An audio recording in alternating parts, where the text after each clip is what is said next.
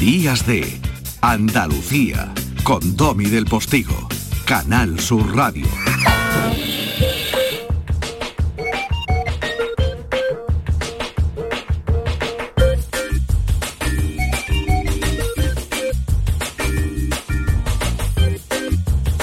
Y aquí estamos, minutillos después de las 10. Ve cómo lo prometido era deuda que estamos cumpliendo ahora mismo y no era duda. Bueno, familia, pues tenemos un montón de cosas. Vamos a hablar y a recordar aquella vieja película llamada Que vienen los rusos, al hilo de esa tensión entre la frontera rusa y Ucrania, que es la noticia escogida por Juan Luartacho en nuestra tostada con aceite y cine de hoy. Vamos a conocer a una niña singularmente talentosa, que fue otra de las nominadas en los recientes premios, primeros premios Carmen de la Academia del Cine Andaluz, que nos va a llevar por parte iguales en un triángulo a Madrid, Córdoba y Jaén y les va a resultar una mujer estupenda. Vamos a eh, empezar como siempre con esa postal sonora que nos trae el periodista andaluz Jesús Nieto, eh, su novena capital, y mm, tenemos... Eh, tenemos un recordatorio de una leyenda del flamenco que también les va a hacer mover el pie y las manos al compás con mi querida Lourdes Galvez del Postigo, entre otras muchas cosas, pero ahí está sonando ya nuestra novena capital de Andalucía. Adelante, Jesús. Querido Domi, ¿cómo estás? ¿Cómo va, ya la, primavera? Fíjate que yo ya he cogido hasta un poquito de, alergia. Se me nota ya en la, gargantilla, que no gargantúa. Eh, te quiero contar una, una postal de la novena capital que me recuerda mucho un anuncio que se hacía sobre eh, Isla Mágica. Acuérdate, te has visto Sevilla desde la Giralda, has visto Sevilla desde la Torre del Oro, has visto Sevilla desde el Jaguar, que allí, eh, vamos, la montaña rusa de la mágica. Pues yo he visto eh, Madrid de todos los medios de locomoción posible, incluido el patín. El patín de hielo y el patín de ruedas en línea. Pero el otro día resulta una editorial, una de las más potentes del panorama, nos lleva a dar un recorrido literario por el Madrid de cierta novela en tuk-tuk. Hay que ver Madrid en tuk-tuk. Madrid en tuk-tuk es como salir, eh, yo qué sé, las ventas de espontáneos, como meterte los encierros de Chapu allí en, en Navarra vestido de rojo y disfrazado de la abeja maya, no lo sé, algo así. Resulta que, claro, de repente recibo una llamada urgente, tengo que bajarme y en mitad del paseo del Prado, la estación de Atocha, que es el primer puerto de mar de, Madrid, me tuve que bajar y cruzar el tráfico a, trompicones, a saltos, a idas y a venidas. Y, y me acordé, ¿no? Me acordé siempre uno va respetando las aceras, va mirando los semáforos, va escuchando el sonido de los semáforos, pero llega un momento en el que tienes que cruzar de lado a lado una avenida. Da miedo, da miedo. Te quedas blanco y luego le das las gracias a, Dios. Es decir, ver Madrid desde un tuk-tuk. Para que no lo sepa, es ese vehículo asiático en el que te van llevando y te van enseñando una ciudad, la novena provincia, que todos conocemos. Lo que pasa es que yo creo que eso pega más en Bangkok. Un abrazo.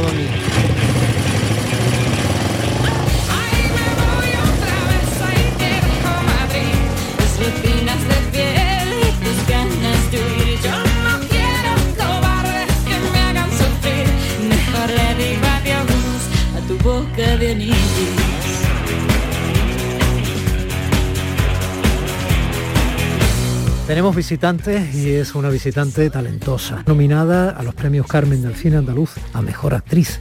Pero ella no solo ha hecho el hilo dorado, ella se lleva bregando el cobre desde hace tiempo, a pesar de que seas muy joven, Cristina. Claro.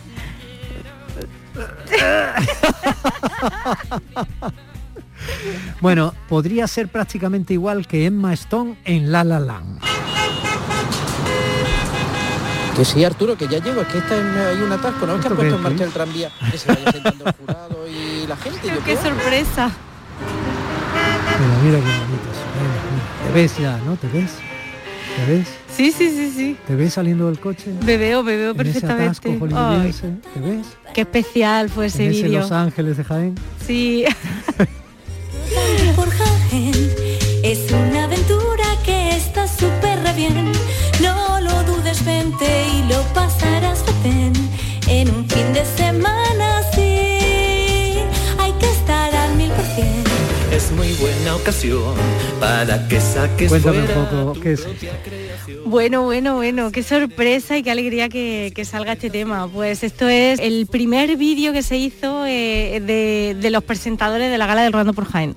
Yo soy la presentadora junto con Chema Trujillo todos los años de este certamen de cine tan importante, porque la verdad es que se me llena la boca porque me parece eh, un certamen maravilloso que organiza Enrique Inaola. Y entonces, pues nosotros como presentadores todos los años hacemos un vídeo de musical, una parodia musical de, sobre cine y sobre el concurso. Y es uno de nuestros momentos favoritos del año porque nos permite hacer pues lo que nos apetece y muchos sueños que hemos cumplido ahí como yo siempre he querido hacer de no sé quién o, me encanta este vídeo claro, pues claro. ese es el momento Oye, ¿y la letra quién la escribió? Eh, la letra la escribe la escribió Chema Ay, Chema Trujillo. este Ryan Gosling, Chema Trujillo, con menos melena, es, es tremendamente talentoso. Con su amigo especial. The Silent Killer dominó y el plan del hijo. Y la sobrina sí, le Valerí. A la deriva no se fue, la llama eterna prendió bien. Diario de un skater con sus cicatrices. Vente al rodando por Jaén, su quinto aniversario. Muy bien. Muy sí, bien. además salía esa idea porque era justo el quinto aniversario. Bueno, todos esos nombres que habéis escuchado son nombres de los cortometrajes.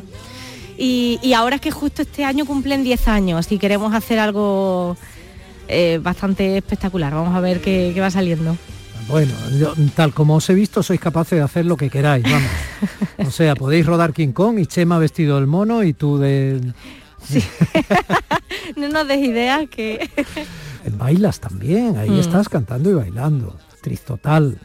Pero Sí. es que en realidad tiene su historia, ¿no? Porque tú ibas a ser bailarina o lo eres. Claro, sí, sí, yo lo soy porque al final eso siempre lo tienes dentro. Sí, yo empecé como bailarina y yo era bailarina de, de New Style, de hip hop y me iba de gira pues con, con diferentes grupos y, y he estado también en orquesta y también he estado en musicales, también pues haciendo El otro lado de la cama eh, o La vida es una tómbola. Mm. Tom, tom, tómbola.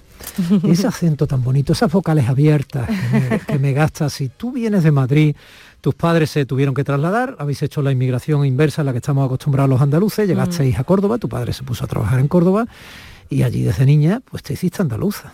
Sí, además que me siento andaluza. ¿Y cuánta gente no me habrá dicho? Es que de- se nota que eres andaluza por la cara que tienes. Y yo decía, bueno, en verdad mi cara viene de otro lado. Pero sí, sí, todo el mundo me ve y yo me siento, me siento andaluza. Bueno, Y- y ahora tenemos que hablar del hilo dorado. ¿Pero cómo va a ser eso? ¿Cómo va a ser eso? ¡Que es mi nieta!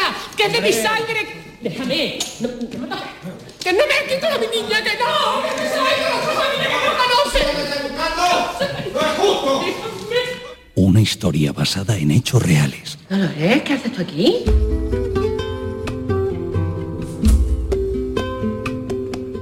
El cine andaluz eh, está cada vez más produciendo historias muy buenas, muy poderosas en todos los registros y esta película es muy, muy comprometida y trabajar como actriz este personaje no es nada fácil.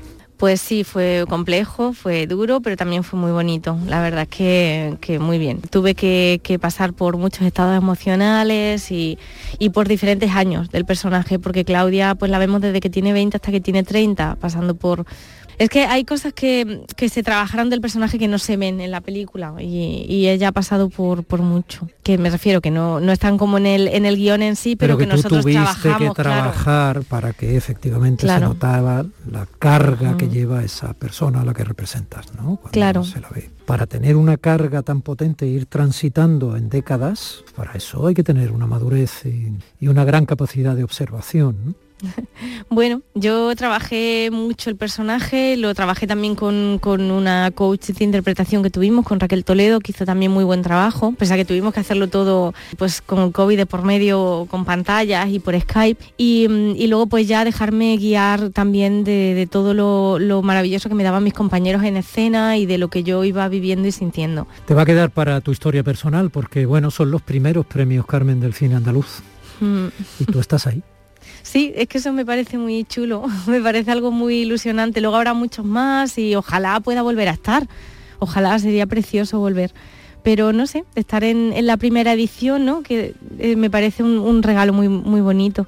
Y junto a estas compañeras, ¿no? Junto a Petra Martínez, Papega o Estefanía de los Santos, que son grandes actrices. Pero dime la verdad, tú al margen de la danza y, y, de la interpretación, lo que querías ser de pequeña era embotelladora de aceitunas de mesa. no. He pasado por momento veterinaria y tal, pero no, eso no quería hacer. Lo de la aceituna vino a mi vida después. La broma te la planteo porque está claro que si alguien duda de la vocación de algunas personas en su trabajo, nunca pasa eso con los actores, ¿verdad? La verdad es que no, porque es duro. Y es una, es una profesión muy vocacional que si no estás muy, muy centrado y muy, muy enfocado a, a querer hacerlo, es bastante probable que caigas por el camino. Es, es, algo, pues una profesión basada en el rechazo, de que te digan que no todos los días, varias veces, durante años, y levantarse, y levantarse, y levantarse, y seguir y estar y creer en ti, y creer en, en lo que haces, ¿no? Y, y, en los proyectos en los que estás. Y um, es, es, dura, pero claro, es tan bonita, y todos los actores y actrices, y bueno, y directores, y directores de fotografía, y todo el mundo que se dedica al cine y a esto sabe que hay un componente de enganche importante, que yo todavía no controlo cuál es, pero por lo menos en mi caso esa necesidad de querer seguir haciendo más y cada vez eh, pues hacer cosas más interesantes. Tú también cambias como persona, con lo cual también buscas que, que los personajes que haces también vayan cambiando. Y para mí es parte de mi evolución como, como mujer también. Cristina, yo llevo más de 30 años en este oficio. Eh, probablemente haya hecho mil, dos mil entrevistas, en serio. Eh, no siempre me quedo con algo que me estimule, ¿no? De lo que me digan. Es una profesión basada en el rechazo, me lo quedo. Es que es así. Me lo quedo. Por eso cada sí que recibes es tan especial, porque nuestro día a día es eso, es que es una profesión basada en el rechazo. Entonces hay que, hay que trabajar mucho tu personalidad, por eso estamos todos los actores y las actrices mmm, así, eh, ¿no? Trabajando y, y, bueno, todo, todo ser humano al final acaba creciendo, pero aquí hay que, de verdad que hay que estar muy, buen, muy bien amueblado para llevar esto de una manera sana y bonita y disfrutar sobre todo. Muchas veces nos olvida disfrutar, ¿no? Tanto, tanta presión, tanto miedo, tanto rechazo. A veces cuando te llega el sí, quieres hacerlo bien y quieres estar y quieres... Y, y para mí también eso es un, un punto muy importante, el, el no olvidarme eh, de disfrutar, seguir jugando y tomármelo como si fuera la primera vez, cuando no me importaba tanto. Pues a ti se te nota el mobiliario, Cristina, y es de muy buena calidad. Además de ser una chica preciosa, me has eh, sorprendido y, y, eso me gusta muchísimo y te doy las gracias por ello. Pero vamos a disfrutarlo. Esto, tenía esta segunda parte que no he podido.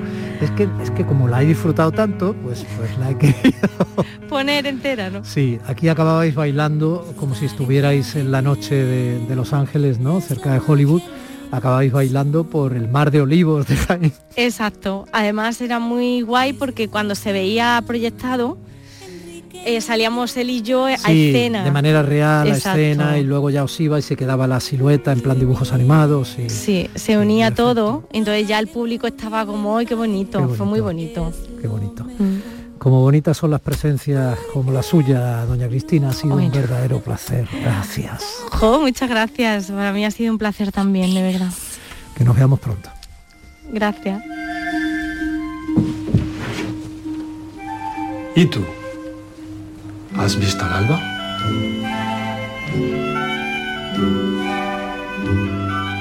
Me llamo Kalesi. ¿Quieres jugar a los tronos conmigo? Dragones.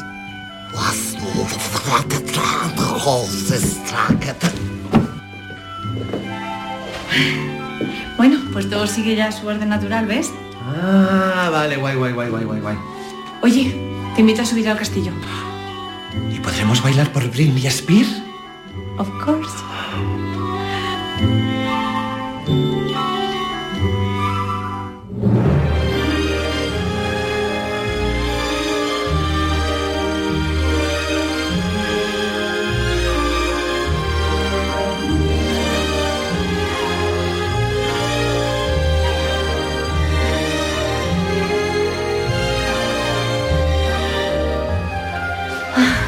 ¿Cómo estás, Cristina? Well, I am really nervous, you know, because Ajá. today I am the actress. Claro, normal, tú este año estás en uno de los cortos, en cambio yo...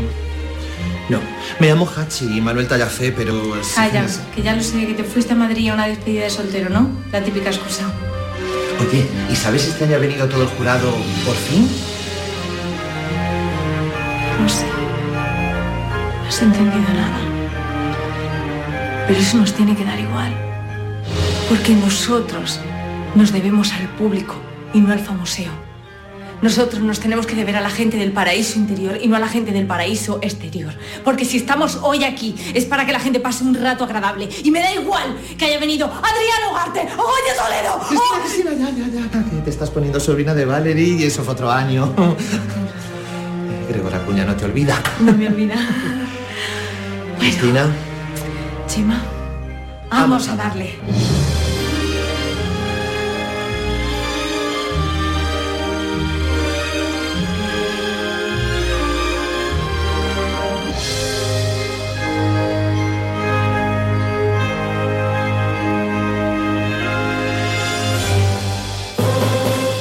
Qué me gusta esta recachilla? En la que un maestro de la comunicación y el periodismo nos echa una pequeña reflexión que tiene muchísimo que ver con parte de los contenidos que tendrá luego esta noche en su magnífico programa de Canal Sur Radio, El Flexo. Atención, que esta reflexión, reflexo nuestro, no es relleno, es rayero.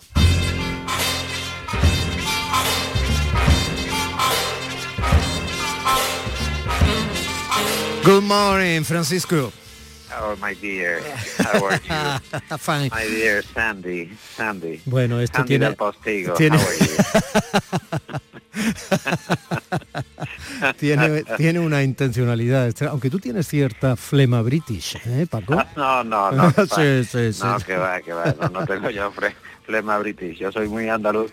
Lo más cercano a, a, Gran Bretaña que tenemos, desde luego, es, es Gibraltar, porque está en nuestros dominios. Fíjate que Boris Johnson le preguntaron hace no mucho sobre las, las vacunas y dijo, los territorios de ultramar como Gibraltar, oiga, ¿cómo que territorio de ultramar Gibraltar? Estamos casi más cerca que Irlanda, o sea, ¿cómo que territorio de ultramar? ¿no? Claro, es que realmente eh, eh, Domi- eh, Boris Johnson está entrando y saliendo en nuestras vidas con estas fiestas, con estas eh, celebraciones, por estas controversias en el Parlamento británico, que es, bueno, eh, los ingleses eh, son, es un pueblo sorprendente, porque fíjate la pasión apagada que demuestran en el cricket, donde un partido puede durar 6, 7, 8, 10, no sé, 14 días, eh, y, y incluso los jugadores se pueden dormir en el camino, ellos están más en la socialización, pero en el Parlamento se viven escenas, eh, bueno, más que si fuera un partido de del Liverpool-Manchester, es una cosa verdaderamente feroz. Vive. Order, speaker, efectivamente.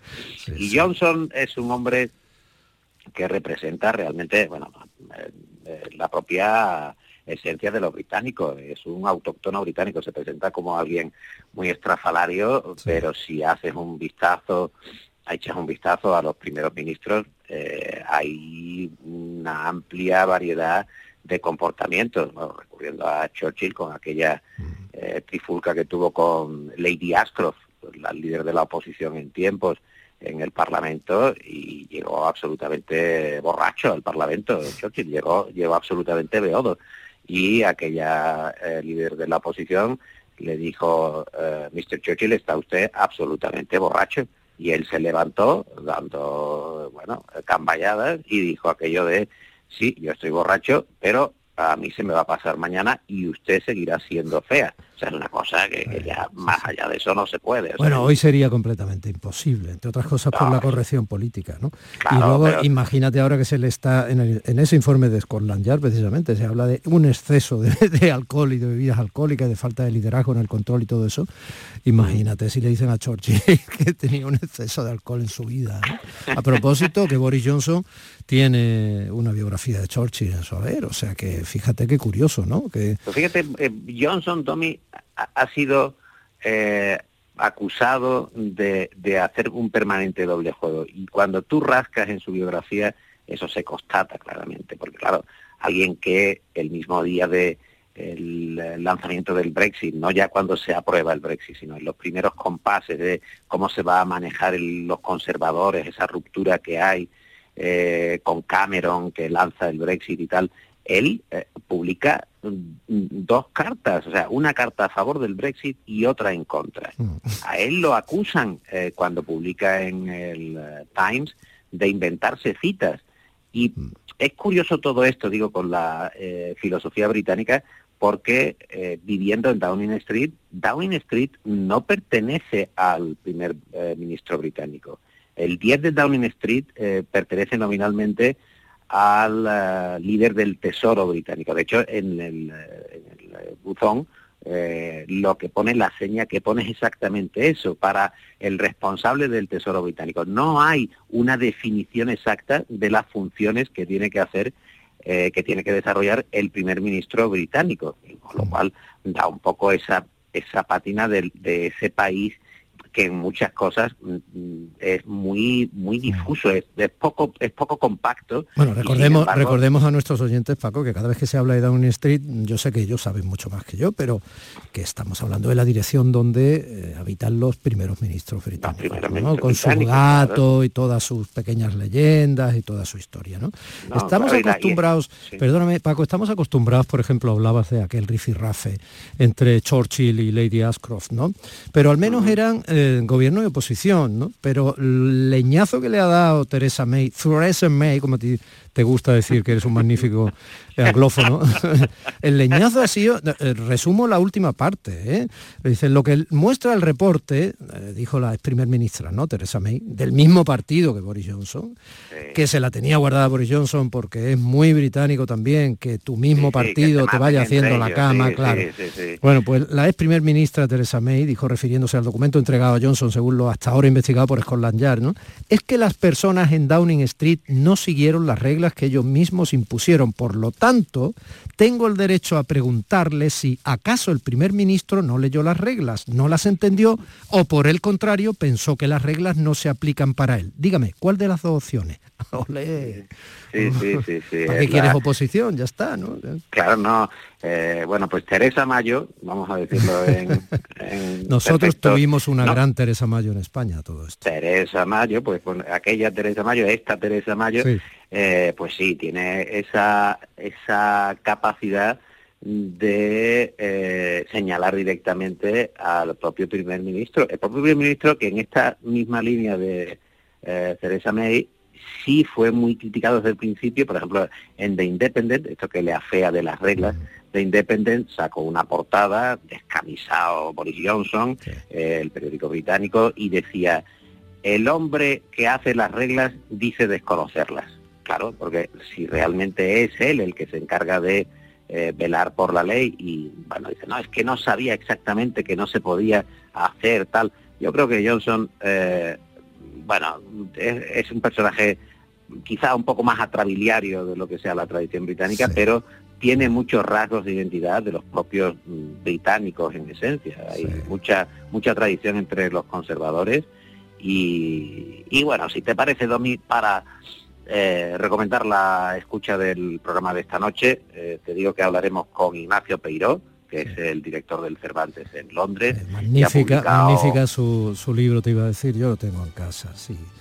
Son esas el historias. diccionario sí, y el sí. diccionario de la el diccionario de la eh, cultura popular inglesa es, es fa- fantástico y ahora ha vuelto a Bueno, sacar y esas historias de sus propias memorias periodísticas que son altamente Ah, recomendables. eh, sí, hombre, está, está muy bien eh, el, de, el de Asteroide, que habla sobre toda su vivencia Sí, en, sí. en Madrid y cómo él va, va paseando por Madrid y conoce todo el Parlamento y el Congreso y todo eso. Está francamente Este, este libro del que hablaremos esta noche se llama Un aire inglés y hacemos una comparación, bueno, de qué tiene que ver España precisamente con Inglaterra, qué hay en común si es que lo hubiera, la anglofobia, que también es muy la anglofilia, que también está eh, presente y, y bueno, comentaremos. Pero bueno, si te parece, escuchemos pompa y circunstancia para meternos ya en circunstancias precisamente con la pompa correspondiente y te mando un fortísimo abrazo, querido Domi.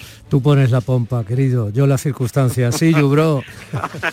I see you. I see you later.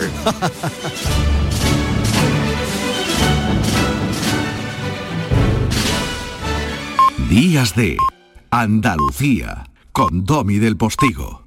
Canal Sur Radio. ¿En qué capítulo de tu vida estás ahora? ¿Quieres hacer una reforma o cambiar de coche? ¿Tus hijos ya necesitan un ordenador para cada uno? ¿O quizás alguno ya empieza la universidad? ¿Habéis encontrado el amor y buscáis un nidito? En Cofidis sabemos que dentro de una vida hay muchas vidas y por eso ahora te ofrecemos un nuevo préstamo personal de hasta 60.000 euros. Cofidis, cuenta con nosotros.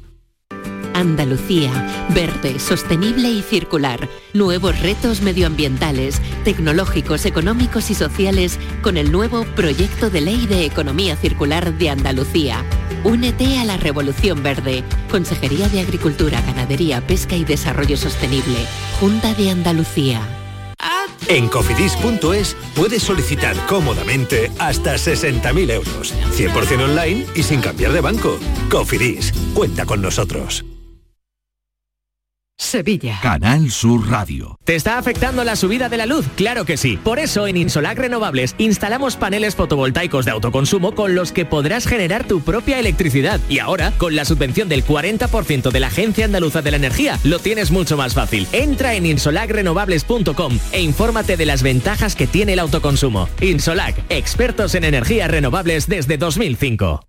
¿Buscas una fibra óptica que te dé más? Telecable Andalucía es tu operador local de confianza. Telecable. Fibra de 300 megasimétricos por solo 14,90 euros al mes y línea ilimitada de 24 gigas por 10,90. Contrata en Telecable Andalucía. Somos punto de venta oficial de Xiaomi. Telecable Andalucía. Conecta con lo que realmente importa. Días de Andalucía con Domi del Postigo. Canal Sur Radio. Y hoy el gestor cultural, programador del cine público Albeniz en Málaga, de parte de la programación del Teatro Cervantes, eh, el gran cinéfilo Juan Luis Artacho, nos ha roto la cabeza buscando la noticia, porque la noticia sigue siendo la tensión en la frontera entre Ucrania y Rusia. Tostada con aceite y cine.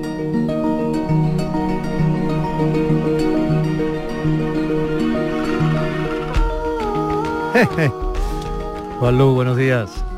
Hola, buenos días, Domi. Sí, la verdad que no nos hemos partido la cabeza porque, bueno, Porque, sigue siendo noticia. sigue siendo noticia, por desgracia, y, y esperemos que siga siendo y se alargue esto y se Sí, diluya, ¿no? Pero, pero bueno, está, todos los días amanece con, con alguna pequeña novedad sobre el conflicto entre Rusia y Ucrania y, todos los países que nos afecta, evidentemente. Claro, porque aquí en el fondo no hay más que una especie de remedo, aunque los contextos son distintos, pero bueno, un remedo de lo que fue la Guerra Fría durante años, ¿no? Mm, Sí, exacto. Y por eso hemos escogido una película eh, que, que en, en su época era, era algo a contracorriente, hablar bien de los rusos, o por lo menos entenderlos y humanizarlos de alguna manera, como fue esta comedia bélica que, que se titula Que vienen los rusos, que vienen los rusos. que vienen los rusos. Papá, mamá, papá, eh, hay unos hombres ahí fuera. ¿Qué hay qué? Unos hombres ahí fuera, un montón. ¿Sí? ¿Qué están haciendo, Pete? No lo sé, se arrastran. Se arrastran, ¿eh? A lo mejor quieren asaltar la casa. Pero papá. ¿Y Dani duerme todavía? Llevan pistolas y una ametralladora, yo lo he visto. Seguramente será una emboscada. Escucha, Pete, ¿por qué no vas fuera y sigues jugando con la pelotita? Está bien. Que conste que te he avisado, ¿eh? Sí, claro. ¿Quieres huevos con jamón? que conste que te he avisado, ¿eh? Sí, claro, claro, claro. Sí, el niño, el niño se pega toda la película diciéndole al padre que tiene que ser un poquito más patriota y, y- y que sea más violento con, con los rusos que, que ellos pensaban que le iban a atacar, porque resumimos la historia, es un submarino ruso que calla por error en un pueblecito costero norteamericano. Eh, y bueno, pues lo- lo- los rusos submarineros salen de- del submarino, intentan pedir ayuda y un poco necesitan combustible también y ver dónde están exactamente. Y lo- los habitantes de ese pueblo, que estamos en plena Guerra Fría, en los años complicados, Y es un pueblito, un pueblito de nada, ¿eh? O sea, estamos... Sí, esto está rodado en California y aquí lo llaman la isla Gloucester, pero es Sí. un pueblecito minúsculo y claro, no tienen comunicación con el exterior y piensan que van a que es la tercera guerra mundial. Y no es para nada el, el- el propósito de, de estos pobres rusos que, que por error llegan allí y, y, bueno, se establecen unas relaciones, la verdad que entrañables entre, entre los rusos y los norteamericanos, que es el, el propósito de esta amable sátira sobre la Guerra Fría que dirigió Norman Jewison. Sí, pues eh, la verdad es que da gusto revisitar la película de nuevo porque hay cierto buenismo inteligente, ¿no? No es ninguna papanatada y por supuesto porque la película está muy bien hecha. A mí me recuerda mucho a Berlanga y, y no sé, aparte es un reparto muy coral, ¿no? Y cómo se establecen las relaciones poco a poco entre, entre esos rusos que llegan todos despistados en plena Guerra Fría, ni más ni menos que Estados Unidos, a un pueblo allí encallado. Y, y cada uno de los habitantes, que cada uno de los habitantes tiene, podría ser un poco Ford también en El Hombre Tranquilo, cada uno de los habitantes tiene, tiene su cosa. Sí, aparte del título que, que vienen los rusos, que nos viene muy bien para, para lo que estamos viviendo, eh, también rescatar este tipo de cine que tú comentabas ahora mismo muy acertadamente, porque parece que, que solo perviven las obras maestras o las obras muy, muy populares y, y esta se queda un poco en, en tierra de nadie. Ni Norman Jewison es un director de culto, aunque ha trabajado hasta hace bien poco. Eh, Su último gran éxito en el 99 fue Huracán Carter, te acordarás aquella película de boxeo con Nelson Washington. Eh, Hechizo de Ah, Luna, a con- Huracán Carter le compuso la canción Dylan, o sea, Hurricane de Dylan es precisamente la historia, la biografía de Huracán Carter. es. Así es. Hechizo de Luna, eh, Jesucristo Superstar, El violinista en el tejado. Es decir, un hombre que ha hecho eh, un todoterreno del cine. Son estupendas, son estupendas películas todas, ¿no? Estupendas películas todas, sí, sí, sí. Y muchas con mucho éxito. El violinista en el tejado tuvo un éxito mundial tremendo, ¿no? Esos dos musicales que hizo seguidos, pero anteriormente había hecho el caso de Thomas Crown, por ejemplo, eh, con Steve McQueen, que también hizo El Rey del Juego, con Edward G. Robinson, es decir, un hombre que ha hecho desde casi cine negro de aventuras, eh, En el calor de la noche, No me mandes flores, ya había eh, tocado la comedia, eh, pero bueno, se ha quedado un poco diluido en un director algo popular, pero sin tampoco gran recorrido hoy en día. Y hay eh, este cine de Hollywood, de, de, digamos clase media, que lo ves hoy en día y es, es delicioso, porque suelen tener unos guiones muy bien construidos, eh, esta peli está sonriendo toda la película Toda y a veces, película, sí, y a veces carcajada, y eso es muy difícil de hacer. Una película un humor blanco que efectivamente te puede llevar un poquito a Berlanga, ese Berlanga de Calabuch, por ejemplo. Sí, está- es muy calabuch. planea aquí, Sí, sí. sí, es muy Mm. calabuch. Y, y este cine hay que rescatarlo y la, el- la gente tiene que volver a, a verlo porque mm, son pelis que son difíciles de hacer. Hoy en día este tipo de comedia así tan blanca eh, sería imposible, sería impensable que Hollywood hiciera algo de este tipo en una situación como la que estamos viviendo. Y se puede ver con Y- facilidad porque está en internet la película entera. Permítame que me disculpe por esta rara molestia, pero esperamos alguna conversación. Ah, señora, hijo pequeño. También buenos días, mi señora. Buenos días, muchachos. Somos dos extranjeros en esta isla, señor, y deseamos hablar con usted de barcos. ¿Barcos? De los que van por el mar. Sí, sí, exactamente correcto. Barcos. Bien. No lo entiendo. Es decir, ¿quiénes son ustedes? No les he visto nunca y cómo... Por favor, no tenga miedo, no somos nadie. Solo deseamos conocer dónde hallar barco motor. Motora. Motora gasolinera para uso privado breve periodo de tiempo, ¿entiende, señor? Ah, perdón, pero sigo sin entender. ¿Por aquí no hay barcos? ¿No hay barcos? No. Esta es una isla sin barcos. Eh, sí, bueno, verá usted, hay barcos, claro que hay barcos, sí, pero no aquí, en la ciudad. Quiero decir, en el puerto de la isla, pero aquí no, los tienen allí. ¿Barcos grandes? Sí. Motoras de todo. Pregúntale si son rusos. Ah, ¡Qué niño tan simpático!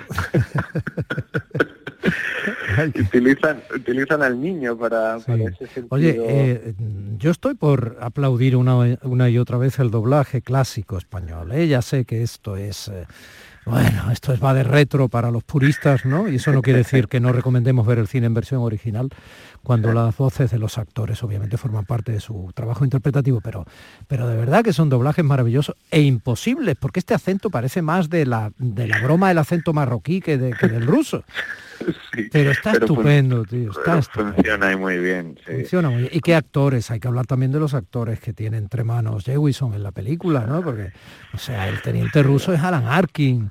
O sea, es, no sé, la- ella es maravillosa, la mujer de este señor es Eva Maris Sant. Sí, el- la peli estuvo nominada a cuatro Oscars, incluyendo Mejor Película, que eh, nada, con, lo- con todo lo que se hacía en, ese- en esos años, y Mejor Actor está Alan Arkin, que lleva toda la vida en el cine y en el teatro, pero él tuvo el éxito, digamos, de gran público y reconocimiento eh, ya de mayor con Pequeña Miss Sunshine. ¿Te acordarás aquella peliculita Sí, que hacía el Pequeña de la... Sunshine, sí, sí, está magnífica, vamos. Magnífico. Y después con la, con la serie No, del la método serie con. Michael Douglas, con, Con el Michael. Kominsky, que está estupendo, estaba, porque ya dejó de, dijo que ya él estaba mayor y tal, y que no estaba para trabajar tanto, y dejó la, la última la última etapa de la serie, muy curioso, en la que- está yo- en todo momento, pero muerto, que también es muy divertido. Efectivamente, una serie muy recomendable. que hemos muy canalla, muy lúcida, muy divertida, sí. Pues está Alan Arkin, mucho más jovencito, Eva Marie Sand, que es, era una de las rubias favoritas de. Hitchcock y, y salió Con la muerte en los talones, eh, también hizo Éxodo o La ley del silencio con Marlon Brando, ¿no? Estamos hablando de una gran estrella. Y, y- Carl Reiner, otro eh, director, actor, cómico de esta escuela de cómicos maravillosos americanos, eh, que como director también había hecho películas Claro, fíjate qué nivel. Y luego está el, eh, Brian Cade, que es un tío que es muy televisivo, hizo muchas series de Sí. televisión y tal. Y Jonathan Winters, que es un, un grandísimo músico. O sea, que tuvo un éxito enorme con sus discos, ¿no? De música clásica y de música popular y tal. O sea, fíjate qué gente tan formada, tan interesante y que funciona tan bien en pantalla, ¿no? Eh, esta- eh, Brian Keith que decías tú hace de, de un papel de, de jefe de policía que, que no resuelve nada, que es un desastre Es un absoluto. desastre que se ve con este embolado y que está cada dos por tres tirando balones fuera. No hay que disparar contra nadie. ¿Qué intentáis hacer? ¿Sembrar el pánico? Sí, pánico, ya hay bastante. La gente por de pronto se ha echado a la calle. Van de un lado para otro gritando como locos. Es cierto, jefe. Algunos llevan armas. Hay que hacer frente a esto con calma, tranquilos. Mire, ahí va Spooner. Lleva un rifle. Y yo en Monsel, con una escopeta. Jefe, tenemos que hacer algo. Esos hombres armados corriendo por las calles. Estupendo. Sensacional. Yo creía que todos los locos estaban encerrados. Ahí está, el personaje de Brian Cage, que, que es que es formidable, qué bien. Sí, es formidable. Este, este tono de peli eh, me, me ha recordado, pensando un poco en ella, en, en la peli que hizo Spielberg eh, en los años 80, que, que era 1941, una peli fallida de Spielberg, y eso es, es raro, pero que tiene, por supuesto, cosas interesantes. Y, y- y es un poco lo que ellos hacen con los rusos, Spielberg hizo con los japoneses. No sé si recuerdas esta de, de Belushi, con el puro en el, en el avión. Bueno, no, no, no terminó de cuajar, pero es una película con este tono, ¿no? Un tono de comedia, de sátira, un poquito blanda, pero que por eso también yo creo que se, en aquel día pues, le permitieron hacerla a, a Jewison, porque digamos no se mete en demasiadas honduras y, y pudo recaudar casi 22 millones de dólares de la época en todo el mundo, eh, pues, pues por este tono que decimos, ¿no? Porque la sátira está ahí, pero un poquito leve porque si no eh, la sociedad americana estaba muy polarizada y había un odio visceral ¿no? con, con, los rusos y, bueno, eh, no, no, no, hace falta recordar demasiadas situaciones que hemos vivido en Valle de Cochino, etcétera, etcétera. Sí, sí. A ver, que esto no es Rojos de Warren Beatty, eh, que esto es, esto es una comedia, insisto, berlanguiana en cierto modo, mm. y, y, deliciosa con situaciones más o menos previsibles hasta que llega la catarsis final del encuentro humano de, mm, digamos, enemigos, porque son enemigos en esa Guerra Fría, que se van acercando poco a poco desde la lejanía de sus distintas visiones culturales el uno del otro, ¿no? Y hay un momento catártico, que no vamos a reventar, donde eh, sin todos los brazos, pues no se hubiera resuelto la situación, ¿no? Y la situación es verdaderamente dramática, sin perder, insisto, nunca el tono de comedia al que tú estás haciendo y de, em, y de historia de amor, por ejemplo, también se enamora un marinero de, una chica del pueblo. Esa historia de amor obviamente es uno de los pegamentos, de los posibles pegamentos que hacen que prime la condición humana de ambos enemigos frente a las diferencias. Debemos preparar un plan de acción, caballeros. es necesario. Sí, sí, sí, En primer lugar, tenemos que nombrar un jefe. Democráticamente. Elegir compromisarios como en las elecciones. Pero eso nos llevaría mucho tiempo. Así que sugiero otra solución. ¿Qué solución? El que aspira a ser nuestro jefe, que presente su candidatura aquí mismo y lo pondremos a votación.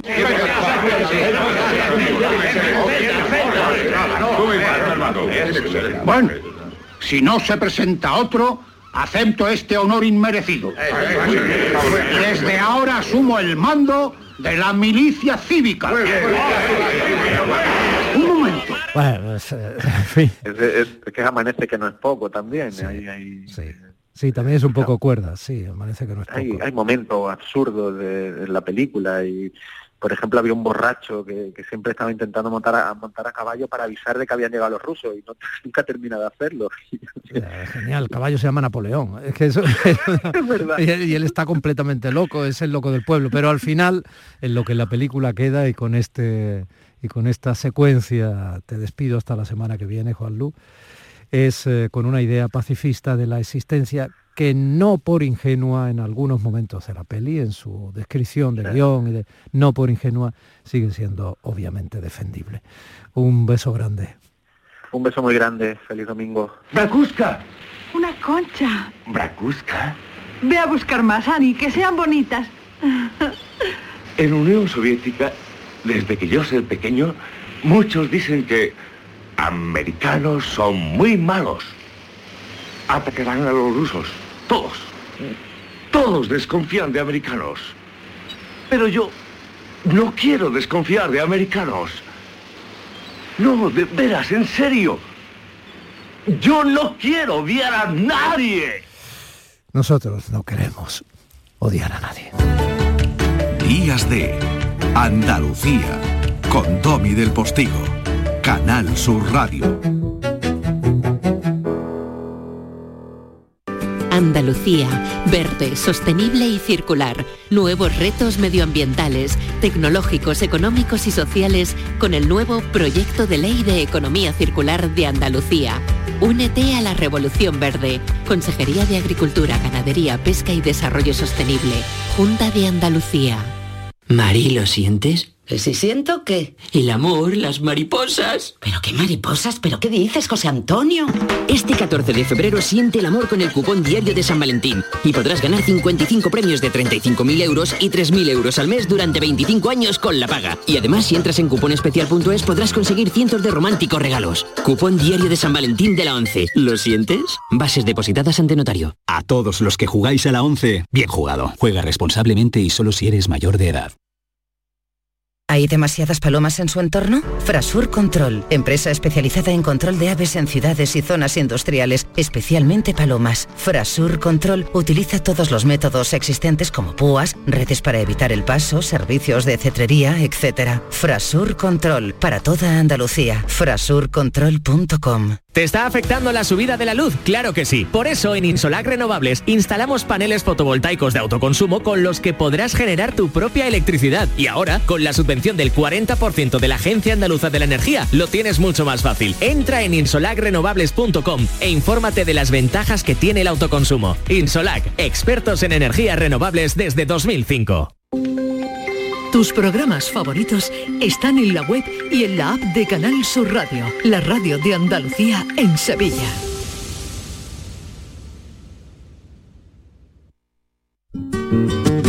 Días de Andalucía con Domi del Postigo, Canal Sur Radio.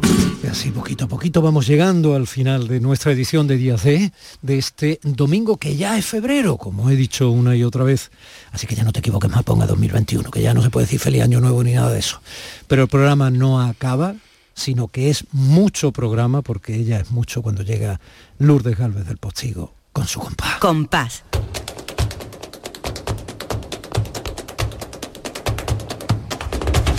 Compás. Y después, Gloria. Buenos días, Reina. Muy buenas, Domi. ¿Qué tal? Hoy vamos a hablar de Aurelio. Sí, hoy vamos a hablar de Aurelio Sellé, Aurelio de Cádiz, Aurelio para Manolo Caracol. Aurelio, ni más ni menos que el gran Manolo Caracol. Hombre, es que Manolo Caracol aprendió mucho de, de Aurelio Sellés. Bueno, pues si Sellé es de Cádiz, vámonos para Cádiz. Vámonos para Cádiz. ¿Le escuchamos? Vamos, bueno, como queráis, vamos a escucharle por Malagueña del Mellizo.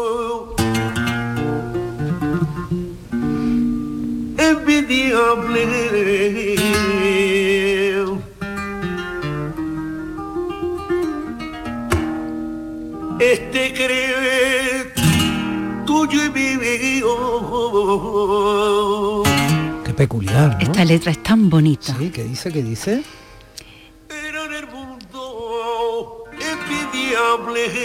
Era en el mundo envidiable este querer tuyo y mío. Tan feliz me considero que cuentas yo no le doy a nadie, gitana de lo que te quiero.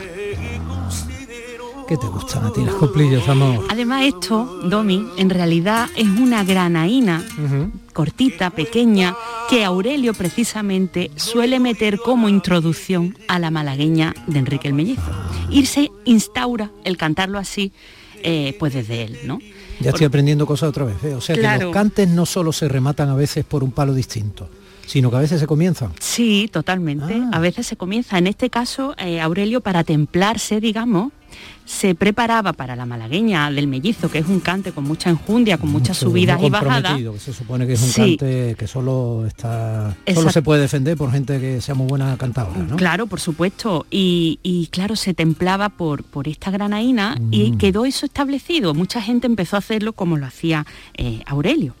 Y bueno, aunque hemos dicho que, que era de Cádiz, sí que lo era, nació en el barrio de Santa María, pero toda su familia era de Alicante, por eso su apellido Aurelio Selles Nondedeu. Y era el pequeño de 22 hermanos. Aunque muchos no sobrevivieron, tú sabes cómo eran también antes las Tú cosas. sabes que hubo muchas familias de toda la comunidad valenciana que repoblaron en parte Andalucía. Sí. Viniendo además por, bueno, por toda la zona de la marisma, etcétera, primero por el arroz. ¿no? Ya Mm. sabrían ellos de arroz, imagínate. Ya se produce una gran emigración. Nosotros que estamos tan acostumbrados a hablar de Andalucía como emigrante interior Sí. en, el- en España, a la zona alta, ¿no? Buscando la industrialización, la mano de obra, Cataluña, País Vasco, etcétera, pues no solo fue así, porque ya te digo, hubo muchos trabajadores de la albufera, gente humilde, bregada, esforzada, Sí.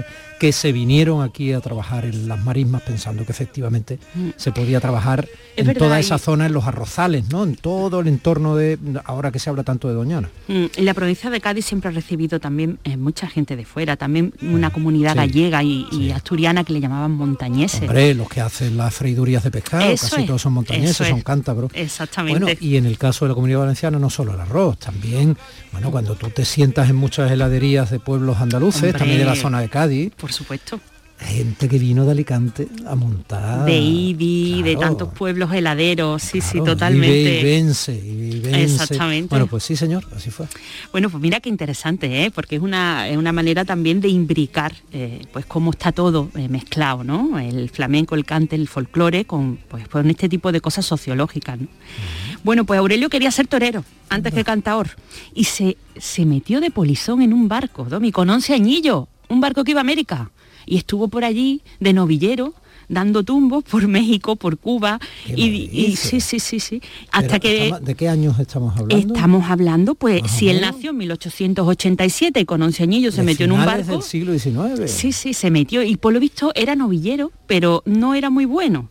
Entonces dice, yo me voy a volver a Cádiz. Y se volvió a Cádiz después de estar, pues creo que estuvo por ahí unos ocho años. Qué valeroso. Y cuando vuelve a Cádiz se pone a trabajar en astillero, eh, eh, moviendo una batea de un barco y ganaba un dinero, pero él canturreaba. Y entonces le dan la oportunidad de cantar y ganó, pues como lo que él tenía que ganar en un mes. Y le dijo a su madre, yo lo siento, pero yo al barco no voy más, yo voy a cantar. Y la madre no quería, porque como siempre hemos dicho, eh, el mundo del flamenco era un mundo de la noche, era un mundo de mal vivir. Inestable, con riesgos, tal, en fin, Exactamente. Entonces no quería. Pero él tenía muchos admiradores señoritos que empiezan a llamarlo a sus fiestas y empiezan a pagarle lo que él quería, porque eh, Aurelio siempre se consideró un gran señor. Y él además eh, tenía una dignidad que defendía por donde iba, él no se aguantaba con cualquier cosa. Toma. ¿Lo escuchamos un poquito por Soleá de la Cerneta?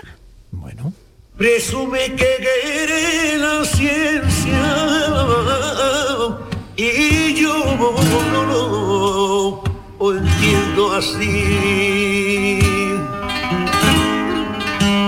Otro cante no fácil, la soleá. Oh, además de Mercedes La Cerneta, una cantadora que no grabó. La ciencia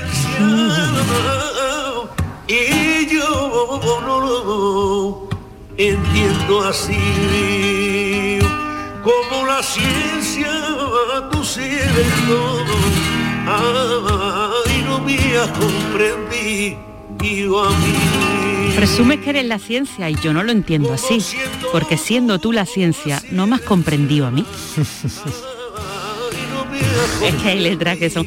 Esta, No, y le pegaba mucho si me dices que él tenía una personalidad que se consideraba a sí mismo pese a su cuna tan humilde, ¿no? Un Sí, sí, señor sí, sí, sí, pues, se totalmente. imponía, ¿no? Por lo visto, en, en la época de su juventud, se daba en Cádiz eh, la costumbre de que algunos señoritos contrataban a los artistas en coches de caballo y los llevaban cantando por todo Cádiz para que la gente viera ese señorito lo rumboso que era ¿eh? y que contrataba a los artistas. Y eso no le gustaba a Aurelio.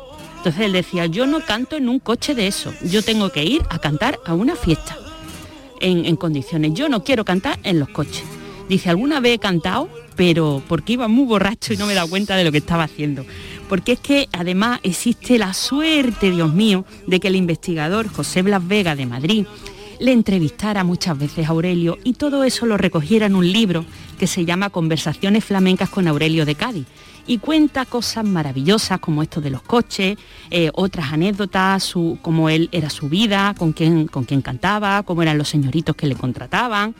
Es un libro delicioso que de verdad le recomiendo a todo el mundo. Pero todo esto me estás hablando años 20, 30, 40, o sea, no... no- Bueno, eh, fue muy longevo, murió en 1974 y estas conversaciones son de los años finales de los 60, 60. mm. cuando ya era un hombre mayor, ¿no? sí, sí, sí. Y, y es muy interesante porque tenía una memoria fantástica, entonces se acordaba de las melodías de los cantes y decía, yo conozco tantos estilos de soleares, esta que es esta, esta que es la otra, y todo eso lo va recogiendo Eso es Blas algo, Vega. algo que muchas veces no se dice en el mundo del flamenco, pero los cantadores tienen todos una memoria muy Claro. valiosa y la están ejercitando de manera permanente. Se Exactamente. quedan con los compases, con las letras. La letra. Con Mm. cuidado, que es que ahí hay con la tesoro. musicalidad de determinados estilos, porque cada estilo a lo mejor la variante que tiene es mínima, pero ellos te saben decir, es que en ese hay, hay que hacerlo Acabas así. de decir hace un momento que la Cerneta no grabó, sin embargo ese Sí. cante era como lo hacía la Cerneta. Sí. ¿Por qué se sabe que como? Porque entre los propios cantadores se lo iban pasando y le dirían, Claro. no, así no, la Cerneta hacía esto. Claro, y porque había cantadores que sí grabaron que fueron amigos de la Cerneta y cantaban con ella por la noche en el café. Entonces, esos cantadores son, sus grabaciones son documentos fiabilísimos, porque es que estaban con ella. Ese proceso es muy bonito. muy es verdaderamente apasionante.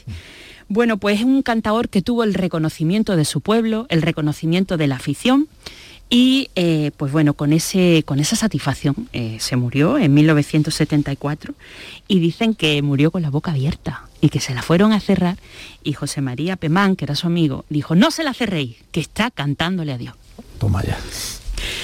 Bueno, pues si queréis nos Bueno, despedimos visto- por alegría. Visto por un lado truculento, es una escena tremenda. Visto por Sí. el lado poético, es, es emocionante. Es emocionante. Bueno, también es que Pemán era un personaje.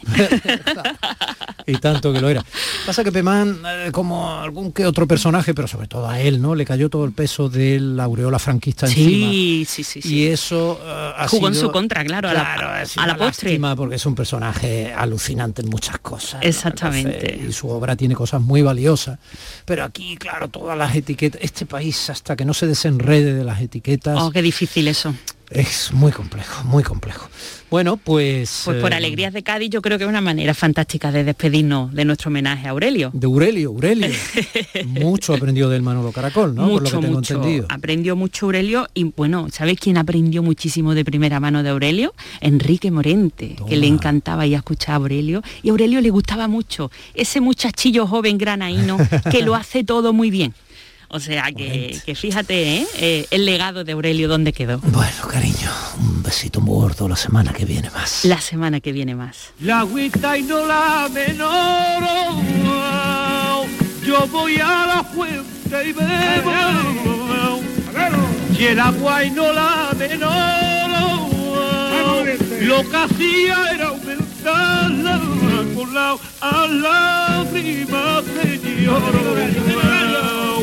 Lo que hacía era aumentarla con la lágrimas y más que lloro. Cuando Y ya prácticamente las 11 se quedan con el enorme Pepe da Rosa, el mago del entretenimiento radiofónico, acompañado de Ana Carvajal y el estupendo equipo de gente de Andalucía después del informativo de las 11.